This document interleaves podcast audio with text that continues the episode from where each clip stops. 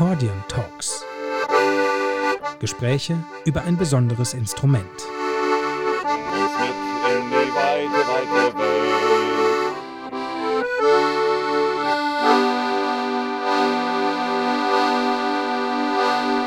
Und so weiter.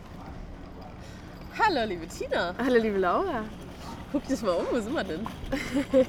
Das kann ja nur Hamburg sein. Ja, ich sehe den Hauptbahnhof, neben mir ein Täubchen und ich spüre die, die Seeluft. Es fühlt sich hanseatisch an, sommerlich hanseatisch und wir sind glücklich hier zu sein.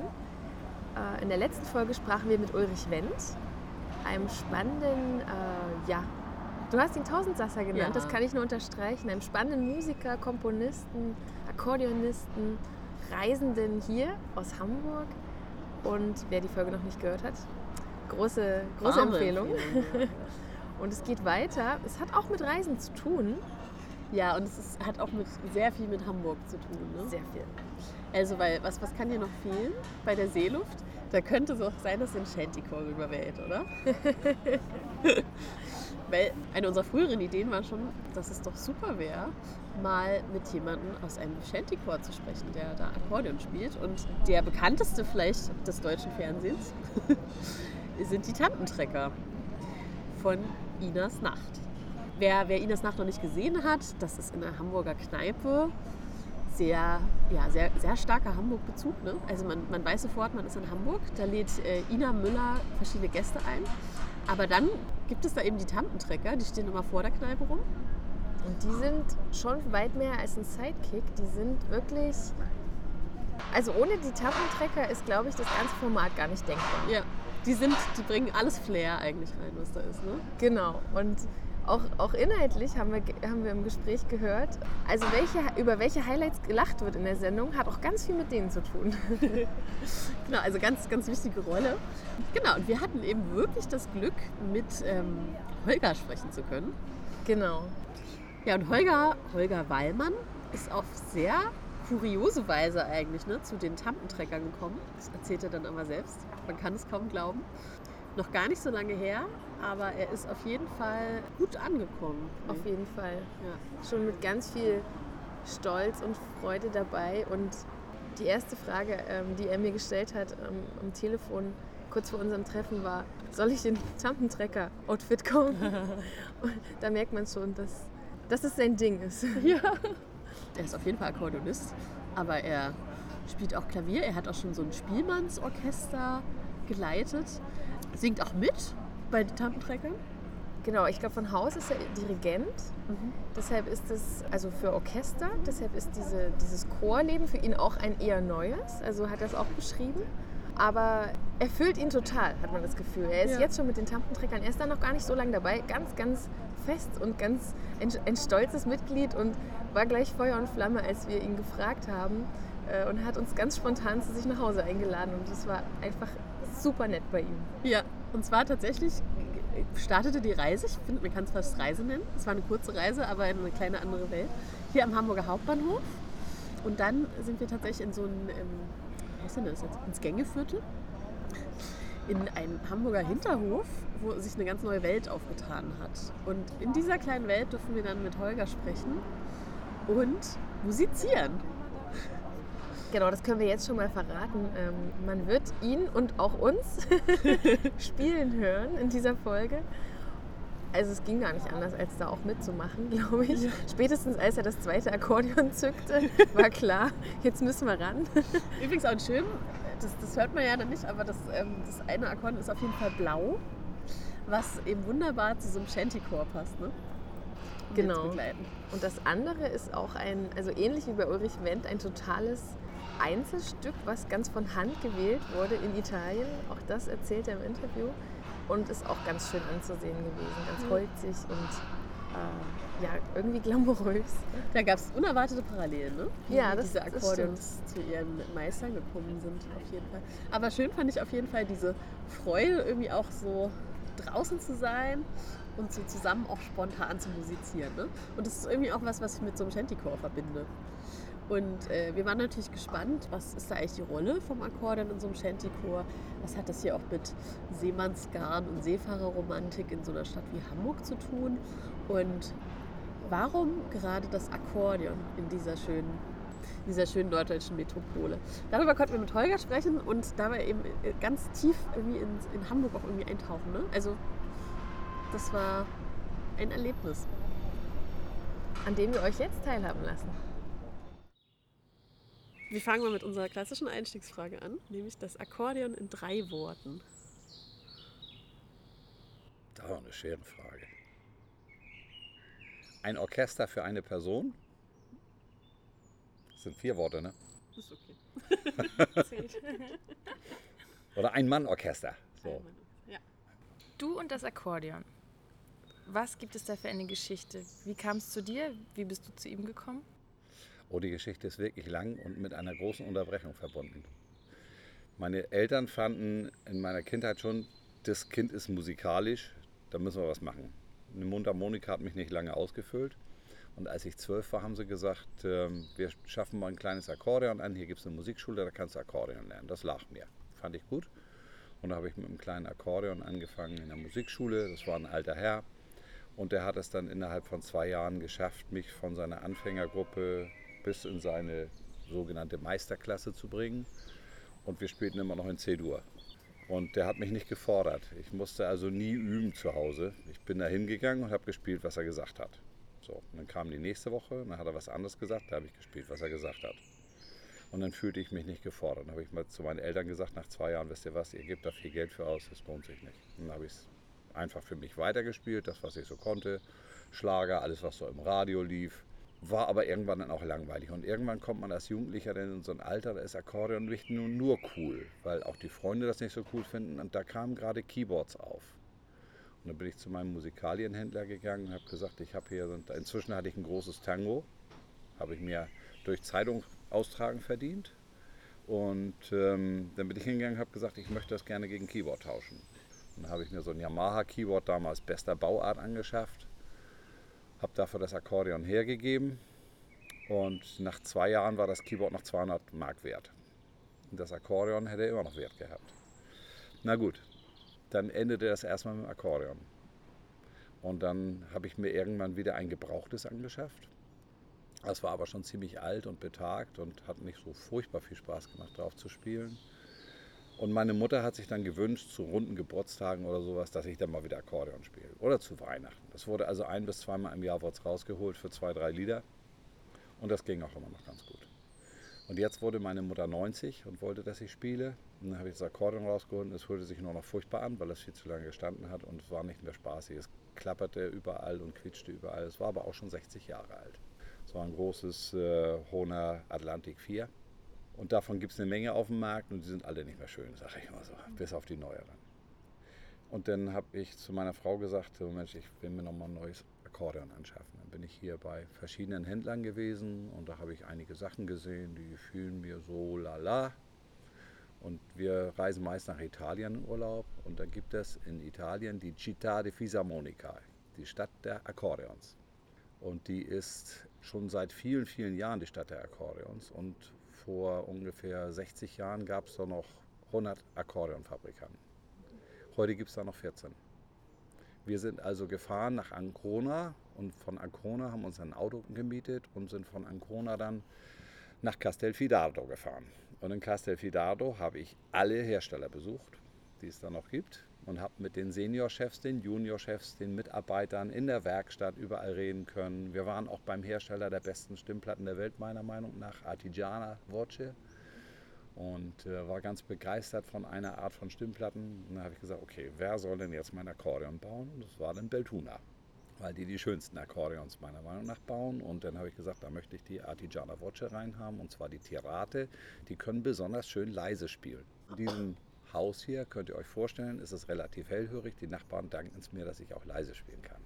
Und als ich das Akkordeon dann ein Jahr später in Händen hielt, da kam der Spaß am Spielen ganz schnell wieder auf. Ich spiele sonst mehr Klavier, aber jetzt spiele ich inzwischen wieder mehr Akkorde. Man muss ja auch üben, damit es wieder schön wird. Und inzwischen spiele ich Sachen, die hätte ich mir vor zehn Jahren nicht vorstellen können, dass ich die überhaupt mal hinkriege. Und das geht mir leicht von der Hand. Und habe Spaß dran gefunden. Und dann kam vor drei Monaten der Zufall mir in die Hände und mir lief jemand von den Tampenträgern über den Weg. Und hörte so beiläufig, als ich im Sportstudio, da trafen wir uns nämlich, zu dem Trainer sagte, ach ja, die Maschine ist ganz gut. Da kann ich was für meine Schultermuskulatur und für meine Rückenmuskulatur tun. Ich spiele nämlich Akkordeon. Da blieb er wie angewurzelt stehen und sagte, ah, Sie spielen Akkordeon? Ja, ja. Wir suchen jemanden, der Akkordeon spielt. Ja. Und so kam es dann dazu, dass ich von ihm eingeladen wurde, mal zur Probe zu kommen. Und als ich dann hörte, was das ist, Shantycore, habe ich gedacht, wow, das ist ja genau das, wo ich Bock drauf habe. So Lieder aus maritimer Umgebung und so, das spiele ich auch ganz viel. Und dann habe ich gleich mein Akkordeon mit hingenommen, habe da gleich einfach mal so ein bisschen mitgespielt. Und die wollten mich nicht wieder weglassen. Und so ist es nun. Lange Akkordeongeschichte. Ja, aber eine sehr, sehr schöne Akkordeongeschichte und auch total. Ich meine, das haben wir jetzt wirklich noch nie gehört, dass so ein Fitnessstudio quasi dazu führt, dass Ja. man da zu seiner musikalischen äh, Berufung vielleicht findet. Ne? Ja, es könnte durchaus sein. Ja. War jedenfalls äh, ein sehr glücklicher Zufall, dass wir uns da über den Weg liefen. Für beide Seiten. In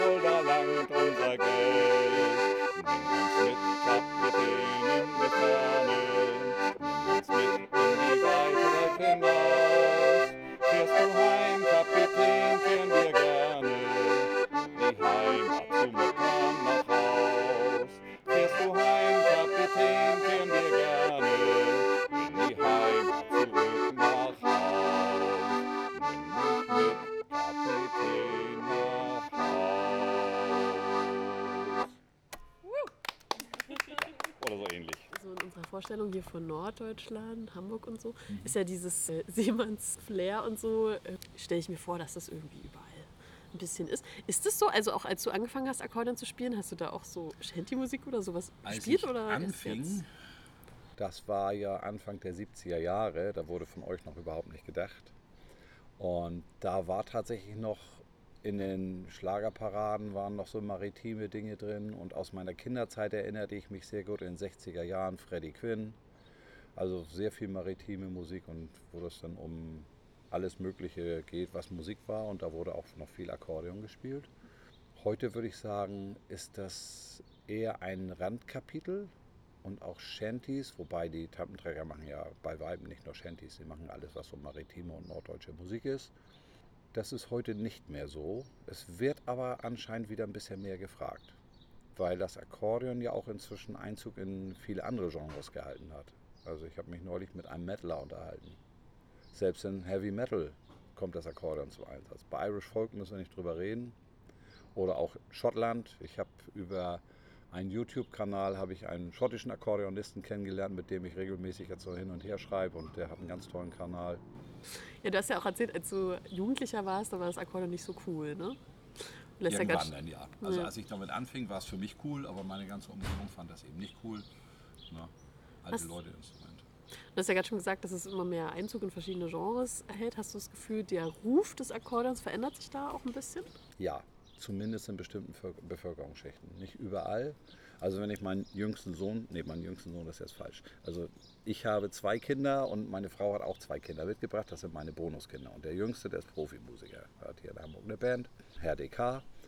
Und äh, meine beiden Söhne, die sind auch Musiker. Der eine macht Orchestermusik, das was ich früher gemacht habe. Und der andere macht Metal.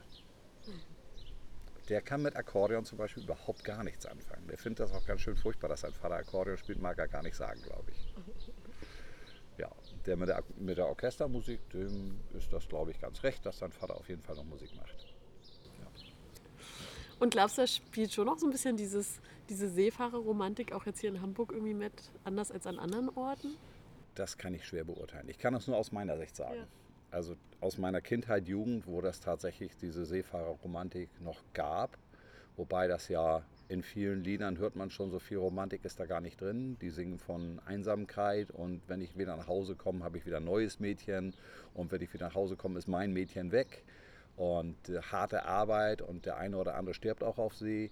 Also diese Seefahrerromantik ist schon sehr verklärt so in der Öffentlichkeit, aber wenn man die Lieder mal so genau sich anhört, dann ist da auch schon ziemlich viel Schwermut und Wehmut drin. Aber ich kann da nur sagen, das passt zum Akkordeon. Das Akkordeon unterstützt das gut und das hat ja einen guten Grund, dass es auch Schifferklavier genannt wird. Weil das war eben das Orchester für einen Mann, was man auf See einsetzen konnte. Eine Orgel dahinzustellen wäre nicht so sinnvoll gewesen. Klavier hätte das vielleicht auch nicht ausgehalten, den Seegang. Gitarre vielleicht noch, aber dann kam schon das Akkordeon. Wie würdest du die Rolle des Akkordeons bei euch im Chor beschreiben? Wichtig. Neulich haben wir eine Chorprobe machen müssen vor einem größeren Auftritt, wo keiner von den Akkordeonspielern Zeit hatte. Und da habe ich eine Aufzeichnung davon gekriegt. Und da habe ich gemerkt, die brauchen das dringend zur Tonorientierung. Die Gitarre allein reichte nicht. Und als dann der Auftritt kam und ich dabei war, da ging das total easy. Die brauchen also ein paar einleitende Töne, damit sie wissen, wo sie singen müssen. Und sonst ist man Halbton unter Freunden nichts. Ne? Und so aus ähm, Zuschauersicht, was hast du da für einen Eindruck? Fällst du sehr auf?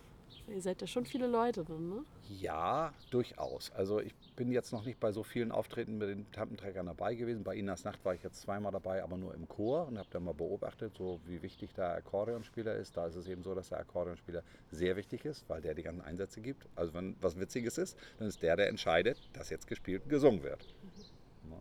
Da gibt es nicht irgendwie ein Zeichen vom, von der Regie, sondern das macht der von der einen. Also alleine da schon dieses steuernde Element, der Akkordeonspieler ist auch der Leiter dieses Orchesters dann und des Chors. Ja, und ansonsten, wenn man dann vor Publikum steht, das Akkordeon ist halt auch dieses Element, was alles treibt. Selbst wenn du andere Instrumente dabei hast, den Rhythmus gibt das Schlagzeug vor, die Gitarren sind eine wichtige Unterstützung für die Rhythmik, aber der Akkordeonspieler kann das theoretisch auch alleine mit dem Rest machen geht dann auch ohne Schlagzeug, es geht auch mal ohne Gitarre, auch geht auch mal ohne Bass, weil das Akkordeon das eben alles kann. Und darum finde ich schon das Akkordeon, was ich vorhin zur Einleitung sagte, so ein Ein-Mann-Orchester, das stimmt vollkommen. Das ist auch der Grund, warum ich mit Akkordeon-Orchestern nicht ganz so viel anfangen kann. Ich habe schon mal von zwei Leuten bin ich schon mal gefragt worden, ob ich nicht in ein Akkordeonorchester will. Ich gesagt, hm, nee, was müsste ich denn da spielen? Nur die rechte Hand oder nur die linke? Nee, das ist nicht Akkordeonspiel für mich, muss ich leider gestehen.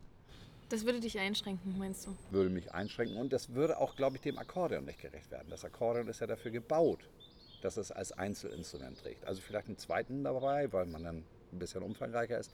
Aber mehr als zwei Akkordeons ist für mich nicht das, was ich erwarte von Akkordeons. Ne? Also wenn ich jetzt ein, Ork ein Orchester mit lauter Flöten habe, da komme ich nicht mit zwei aus. Muss ich nicht viel zu erzählen. Jede hat dann eine Stimme und wenn du vierstimmig spielen willst, musst du schon mal vier haben. Und da kommt auch nicht so viel raus wie aus dem Akkordeon. Und wie viele Töne spielen wir auf einmal auf dem Akkordeon? Mit einem vollen Register? Fünf. Fünf? Mit einem Finger. Wenn du fünf Chorregis hast. 25. Genau, und wenn du alle fünf Finger einsetzt für einen fünfstimmigen Akkord, dann hast du schon mal 25 Töne. Plus fünf, fünf Register auf dem Bass, wo auch jeweils vier Töne klingen. Also bei 20 bis 40 Tönen bist du sofort beim Akkordeon. Und selbst wenn du kleine Akkorde nur spielst, auf dem Bass, zehn Töne, auf der rechten Seite nochmal sechs oder so. Also bis schnell auf 16 bis 20 Tönen. Und das ist natürlich beim Akkordeon sehr viel und sehr mächtig. Und wenn du jetzt so ein Akkordeonorchester mit 30 Leuten hast, da kannst du die Leute schon mit an die Wand blasen. Passt also gut zu Heavy Metal. Ja, wenn du so viele einsetzt, bestimmt, ja. Aber war das so, wo du angefangen hast, Akkordeon zu lernen? Wäre das dann auch so der Weg gewesen, wenn du weitergespielt hättest, dass du dann ins Akkordeonorchester irgendwie gegangen wärst und dann vielleicht irgendwann ins Erwachsenenorchester? Also damals als Kind, wo meine Fähigkeiten noch nicht so ausgeprägt waren, was die Musiktheorie anbetraf und was auch das Spielerische anbetraf, wäre es vielleicht ganz gut gewesen. Also ich finde Akkordeonorchester für Anfänger eine super Idee. Dann haben sie eine Bestätigung, können schon mal was mitspielen, was am Ende toll klingt durch die Gesamtheit. Und sie lernen natürlich auch sozial sehr viel dadurch. Wie jedes Orchester ein großer sozialer Tiegel ist, den ich wunderbar finde. Das ist wie in jedem anderen Verein eben auch. Also dafür ist ein Akkordeonorchester mit Sicherheit super. Aber für jemanden, der viel kann, sag ich mal, ist das Unterforderung. Das Akkordeon wird ja häufig auch so als Nischeninstrument ein bisschen beschrieben und Mhm. wahrgenommen. Wir sind ja auch durch Inas Nacht auf euch aufmerksam geworden. Kriegt das Akkordeon da eine besondere Bühne? Also kriegt ihr das so auch als Rückmeldung? Ja. Also der Chor in sich ist natürlich schon, der hat dadurch einen Bekanntheitsgrad erlangt. Also wenn, wenn du hörst Hamburg und Shanties, dann denken alle sofort an Inas Shanties. Und das sind eben die Tampentrecker. Und da gehört das Akkordeon dazu. Und ich habe ja gesagt, welche Zentrale der Akkordeonspieler und das Akkordeon da in diesem Chor hat. Insofern ist das da nicht wirklich wegzudenken. Und das sorgt auch dafür, dass das Akkordeon in der Öffentlichkeit wieder ein bisschen mehr Raum bekommt. Was Schönes. Ja, absolut. Wenn ihr sonst so auftretet mit den Tampenträgern, für was für Leute spielt ihr so? Wer kommt da so? Das sind ganz verschiedene Dinge. Das sind, wenn wir irgendwo angefordert werden, dann ist das meistens irgendein Verein oder sowas oder Hof Oelkers zum Beispiel. Das ist dann eher so ältere Klientel. Aber vor drei Wochen war ein Auftritt in der Fischauktionshalle hier unten in Altona. Die war gerammelt voll, alle Altersgruppen. Und jetzt am vergangenen Wochenende waren wir im Hotel Atlantik beim Skal Club.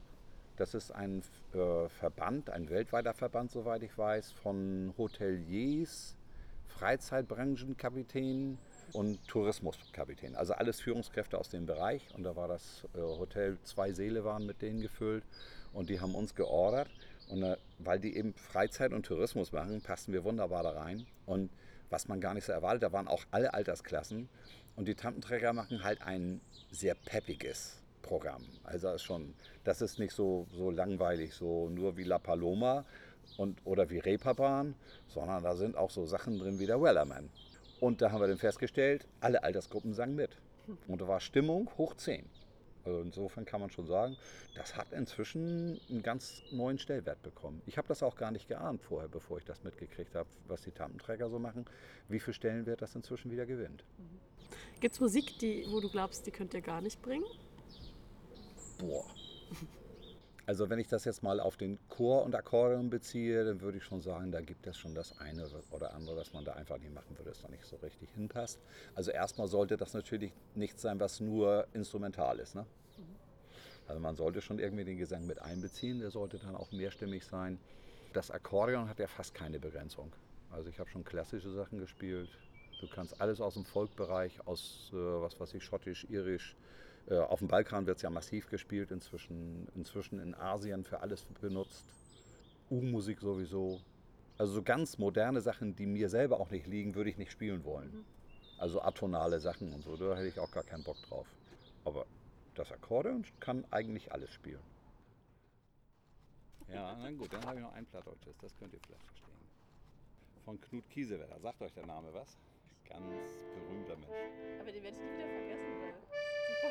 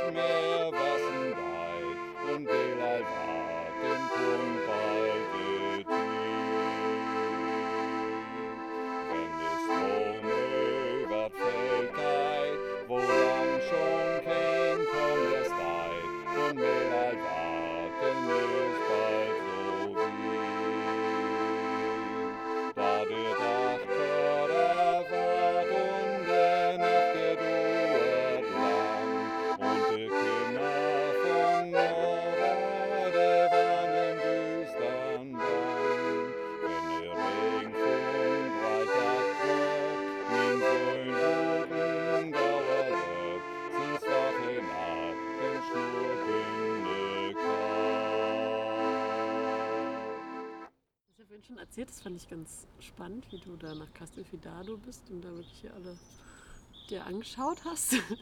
Wo wir auch bei Shanty irgendwie dran denken. Das Akkordeon hat ja so eine riesige Geschichte als äh, in die Welt hinausgehen und reisen, auch weil es eben ursprünglich mal klein und leicht war. Ja. Heute vielleicht nicht unbedingt. Bist du auch so jemand? immer noch.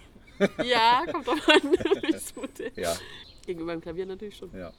Und äh, bist du auch so jemand, der sein Akkordeon einpackt auf Reisen und dann mal guckt, Also. wen er so trifft? Als ich mir damals mein Akkordeon habe zusammenstellen wollen in Castelfidardo, kam dann doch relativ schnell eins mit Cassotto heraus. Vier Chöre, fünf Chöre. Das hat natürlich eine gewisse Größe und ein gewisses Gewicht. Und ich habe das auf dem Rücken immer zu den Tammenträgern, zu den Proben hingetragen, in öffentlichen Verkehrsmitteln. Habe aber gemerkt, dass 9,6 Kilo ist ja noch vergleichsweise leicht. Ich habe ja von vornherein geguckt, ich will ein leichtes haben. Ich weiß nicht, ob ihr das kennt. Es gibt die Fly-Serie bei Beltuna. Die ist gut anderthalb Kilo leichter als das andere Modell, was ohne diese Leichtbauteile auskommt. Da ist einiges in Kohlefaser. Aber es war doch zu schwer, um das dauernd hin, hin und her zu tragen. So habe ich mir noch ein zweites angeschafft, was in der Farbe auch noch gut zu den Tampenträgern passt. Ist auch noch blau. Und das wiegt anderthalb Kilo weniger. Und mit dem unterwegs zu sein ist leichter. Und das werde ich wahrscheinlich eher mal mitnehmen, wenn ich irgendwo hinfahre. Ihr seid ja nur Männer. Richtig? Aktuell. Meine Vorgängerin hieß Anja. Ja, die hat Akkordeon gespielt da. Die ist auch auf vielen von den Videos der Tampenträger zu sehen. Wie viel seid ihr da eigentlich? Also der Verein hat wohl insgesamt gute 40 Mitglieder. Davon sind einige Fördernde. Einige sind im Moment leider krank. Hat auch einige Corona erwischt. Und die sind ja auch nicht alle die Jüngsten. Und so dass wir bei den Proben so zwischen 20 und 25 meistens sind. Und habt ihr, dadurch, dass ihr jetzt ja so ein bisschen Berühmtheit erlangt habt, habt ihr da immer mal Leute, die so auch vorbeikommen, um einfach mal mitzusingen? Das wäre schön, wir suchen im Moment dringend. Allerdings dadurch bin ich ja zum Beispiel auch dahin gekommen. Ja. Nicht nur durch dieses Ansprechen da, als ich das bei Inas Nacht gesehen habe, habe ich schon gedacht, ey, das wäre schon mal cool. Habe das aber nicht weiter verfolgt. Wir haben jetzt jemanden gekriegt, der ist Bassist. Das heißt, wir wissen noch nicht, ob er da bleibt, wir hoffen das. Der hat bisher in Big Bands gespielt und ist jetzt nach Hamburg gezogen und hat mal sich umgeguckt, was ihm gefällt. Und kam jetzt letzten Montag einfach mal mit zur Probe und das gefiel ihm ganz gut. Also so gewinnen wir auch Leute dann dafür. Ich habe neulich äh, das mal erzählt bei einem Ausbildungsteil mit meinen Auszubildenden und sagte, oh, Shantycore, da habe ich ja Lust drauf. Ich sage, wenn du da hinkommst, dann senkst du aber sofort den Altersdurchschnitt und zwar sehr massiv. Der hat nur im Moment leider an dem Tag keine Zeit, aber an dem bleibe ich dran. Also Interesse, glaube ich, gibt das durchaus auch in verschiedenen Altersgruppen dafür. Es wirkt immer so ein bisschen so, als würdet ihr da gerade so vom Hafen rüber gelatscht kommen und dann stellt ihr euch da vor die, vor die Kneipe und fangt Machen an wir zu auch. singen. Ist das, machen so? wir auch, ja, wie, wie kann man sich wir das kommen vorstellen? Immer, wir haben alle ein Ruderboot und kommen von einer Ja. Elbe-Seite rüber. Nein, das machen wir natürlich nicht. Wir kommen aus aller Himmelsrichtung daher. Die meisten wohnen auch gar nicht in Hamburg. Die wohnen südlich von Hamburg in Niedersachsen sehr viele. In Hamburg selber wohnen relativ wenige. Wir treffen uns dann da halt, aber wir haben halt die passenden Klamotten an, ne, was zu den Tammenträgern auch gehört. Das ist eben das, das Outfit. Hand aufs Herz. Wie lang dürft ihr da stehen äh, für eine Sendung? Das ist ein Hammer. Als ich das erste Mal war, da habe ich mich gewundert, da wurde auch bei einigen dann schon mal ein bisschen gemurrt. Um 19 Uhr geht es los und um 24 Uhr sind wir fertig. Und wenn Ina einen guten Lauf hat, dann vergisst sie die Pausen. Bei der zweiten Aufnahme, da hat sie dann so nach einer gewissen Zeit ein paar Pausen gemacht, dass man sich mal ein bisschen hinsetzen konnte. Bisher stehen wir da auch alle. Bis auf den Akkordeonspieler, der so einen Hocker hat, auf dem man dann sitzen kann. Aber die alten Herren, die sagen auch schon, ey, so lange stehen, Ina, wir müssen uns was überlegen. Und wenn wir uns da Barhocker oder sowas hinstellen, das wird wahrscheinlich die Zukunft sein. Man kann nicht die ganze Zeit da einfach so locker stehen, wenn man über 70 ist, sag ich mal. Ja. Auch wenn ich reinkomme, dann sinkt ja auch der Altersschnitt. Und wie, wie steht Ina zum Akkordeon? Da habe ich noch nicht mit ihr drüber reden können. Also ich kann nur sagen, dass Ina mit uns vor dem Fenster sehr glücklich ist und dass wir zwingend zu ihrem ganzen Auftritt dazugehören. Und da das Akkordeon, wie gesagt, schon auch da einen tragenden Teil bei hat, kann ich mir nur vorstellen, dass sie zumindest über die Wichtigkeit des Akkordeons sich sehr klar ist. Das wird auch gesagt, dass man irgendwie Orchester geleitet und so, ne? Mhm. Was waren das für Orchester? Also ich komme eigentlich aus dem Spielleutebereich, wo man heute so meistens Spielmannszüge sagt. Aber wir haben in Schleswig-Holstein ein paar Auswahlorchester aus der Taufe gehoben mit bis zu 70 Orchestermitgliedern. Über die Hälfte sind dann verschiedene Flöten, also von der ganz kleinen bis zur ganz großen. Marimba, Xylophon, Kesselpauken, Röhrenglocken, riesiges Schlagzeug dabei. Und diese Orchester habe ich mit aus der Taufe gehoben, teilweise mit geleitet und war organisatorischer Leiter von dem Ganzen auch. Inwiefern, also wie ist es im Gegensatz da zu deiner Rolle jetzt bei den Tantentrecken?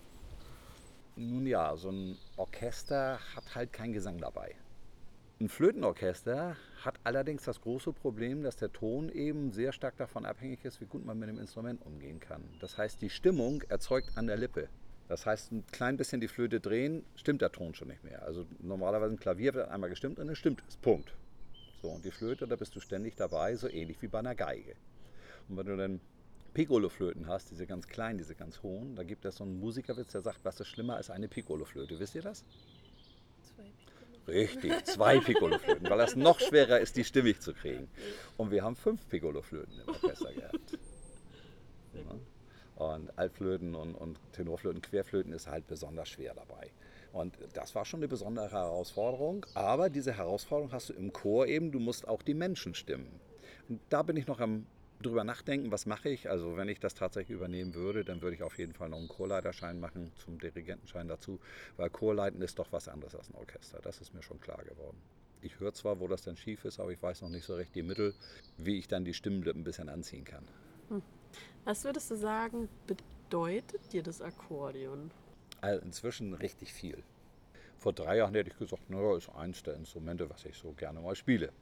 Und heute würde ich sagen, neben dem Klavier so 50 Prozent meines musikalischen Denkens. Inzwischen natürlich ein bisschen mehr, weil ich mir so viele Noten und Arrangements zusammenlegen muss.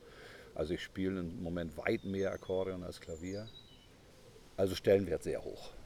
Und gibt es so Sachen, wo du das Gefühl hast, die willst du auf jeden Fall noch machen mit dem Akkordeon? Kann ich noch gar nicht sagen. Ich will noch so viel ausprobieren. Ich will noch neue Bereiche erkunden. Aber ich erkunde auch fast jede Woche irgendwas Neues. Läuft mir irgendein Lied über den Weg, das ich gerade höre. Mensch, das müsste auch auf dem Akkordeon gehen. Und dann arrangiere ich mir mal was. Viele klassische Sachen, auch was man denn so im, was heißt klassische, also klassische Akkordeonlieder, die dann mal im Internet irgendwo gehört sind, denken, oh, das müsste mal, das ist toll. Oh, ist aber anspruchsvoll. Ja gut, dann muss man da halt mal ran und ein bisschen üben. Du hast ja vorhin schon gesagt, dass du mit dem Herrn aus Schottland, glaube ich, ne, so online connected hast. Hast du das Gefühl, dass ähm, dieses Akkordeon dir so international Türen öffnet? Also, dass das irgendwie was Besonderes ist? Ja, ich denke schon. Also wenn man diese Art von Kontaktfreudigkeit hat, wie der Schotte, der ja auch im YouTube-Kanal da jede Woche irgendwas bringt und der erzeugt vor allen Dingen auch eigene Sachen und macht ganz tolle Sachen, natürlich sehr schottisch geprägt, was sehr typisches für ihn, dann ist es einfach mit solchen Menschen in Kontakt zu kommen, wenn man dasselbe Interesse teilt. Funktioniert das auch über die Shanty-Musik? Ich habe es noch nicht ausprobiert. Ich habe von mir noch nichts Shanty-mäßiges irgendwo im Internet. Ja, ich habe im Internet sowieso noch nichts von mir. Ich habe immer schon gedacht, äh, ich müsste mal Klavier. Ich habe inzwischen ein Interface, könnte alles aufzeichnen.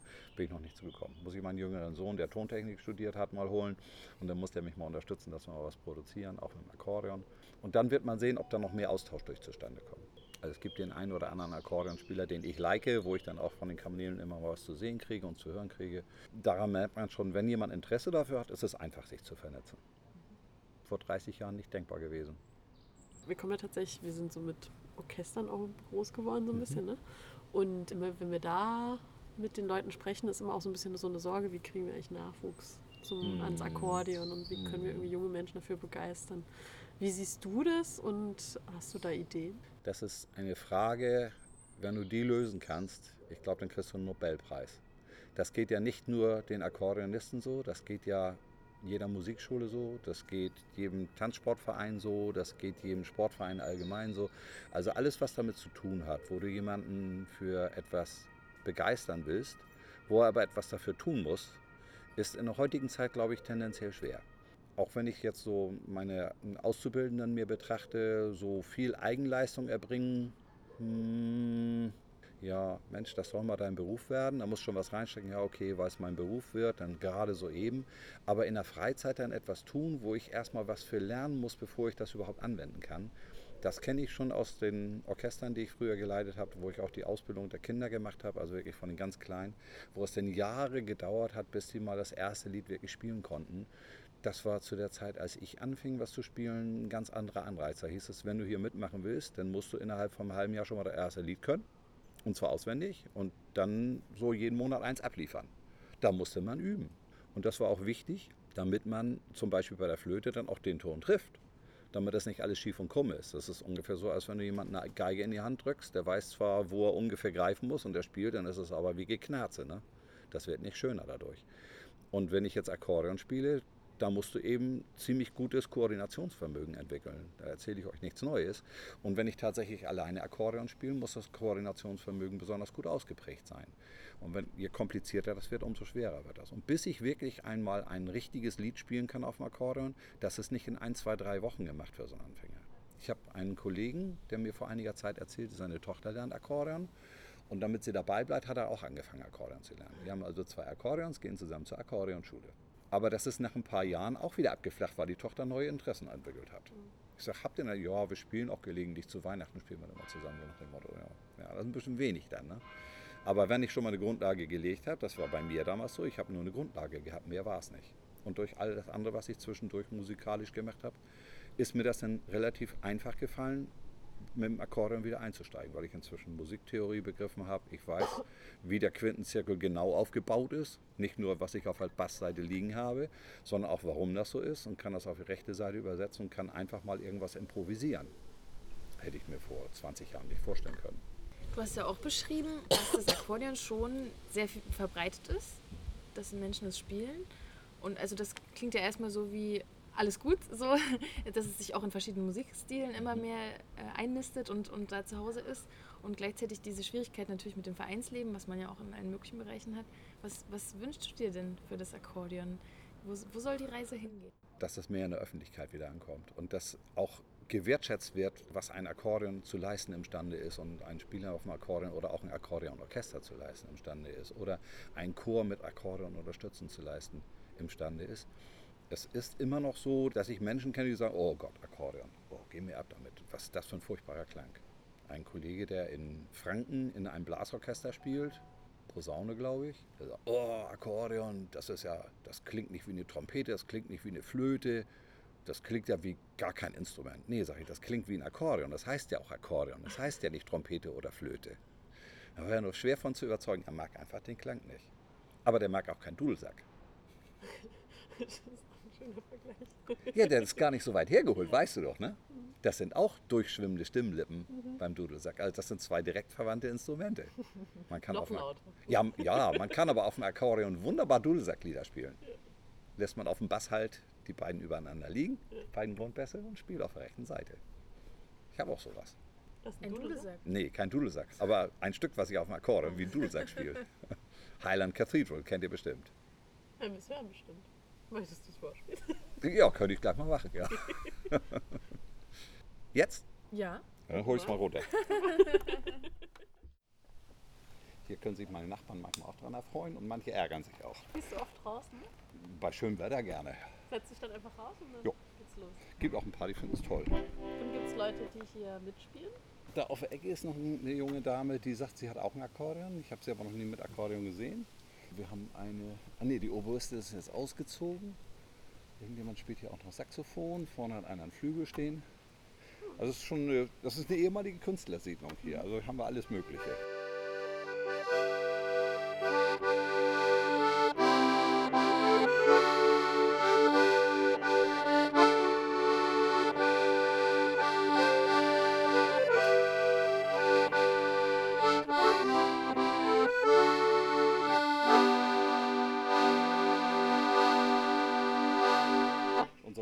So jetzt müsst ihr noch was spielen.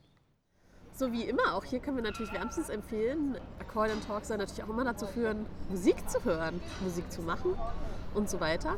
Und wer mal wieder in Hamburg ist, guckt doch mal, ob die Tampentrecker irgendwo auftreten. Oder nicht nur in Hamburg, ne? aber schon vor allem in Norddeutschland. Mit Holger am Akkordeon, vielleicht auch im Gesang. Mal schauen. Dass er beides bedienen kann, wissen wir jetzt. Genau. ja, also es war für uns auf jeden Fall eine super spannende Reise mit sehr vielfältigen musikalischen Eindrücken. Ne? Absolut. Und das hat nochmal sein Finale gefunden im, im Hinterhof von Holger Wallmann. Genau, aber eben auch nochmal gezeigt, das Akkordeon ist eben ein Instrument, das gehört überall hin irgendwie, nach draußen, nach drinnen, in die weite Welt, aufs Schiff, auf dem Boden, in den Hinterhof. Und auf jeden Fall in, in alle Ohren, würde ich sagen. Wie immer gibt es zum Weiterhören Accordion Talks auf unserer Playlist, die wir auch verlinken. Und wir freuen uns über Ideen, Feedback, Lob, Anregungen und so weiter unter tina at accordion-talks.de. Und Laura at accordion-talks.de. Und ich glaube, wir können schon einen kleinen Ausblick auf die nächste Folge geben, in der wir noch mal ein bisschen in den Lernen- und Lehren-Kosmos zurückkommen, würde ich sagen. Und aber auch dabei ganz international bleiben. Das klingt jetzt ein bisschen kryptisch, aber es wird auf jeden Fall spannend und wir wollen nicht zu viel verraten. Aber jetzt müssen wir erstmal unsere Rucksäckchen schultern. Und dann heißt leider schon wieder Ade. Adele aus Hamburg. Ade. Sagt man das hier? Nö. Ahoi. Ahoi. Wir haben nichts gelernt. Bis zum nächsten Mal. Bis zum nächsten Mal.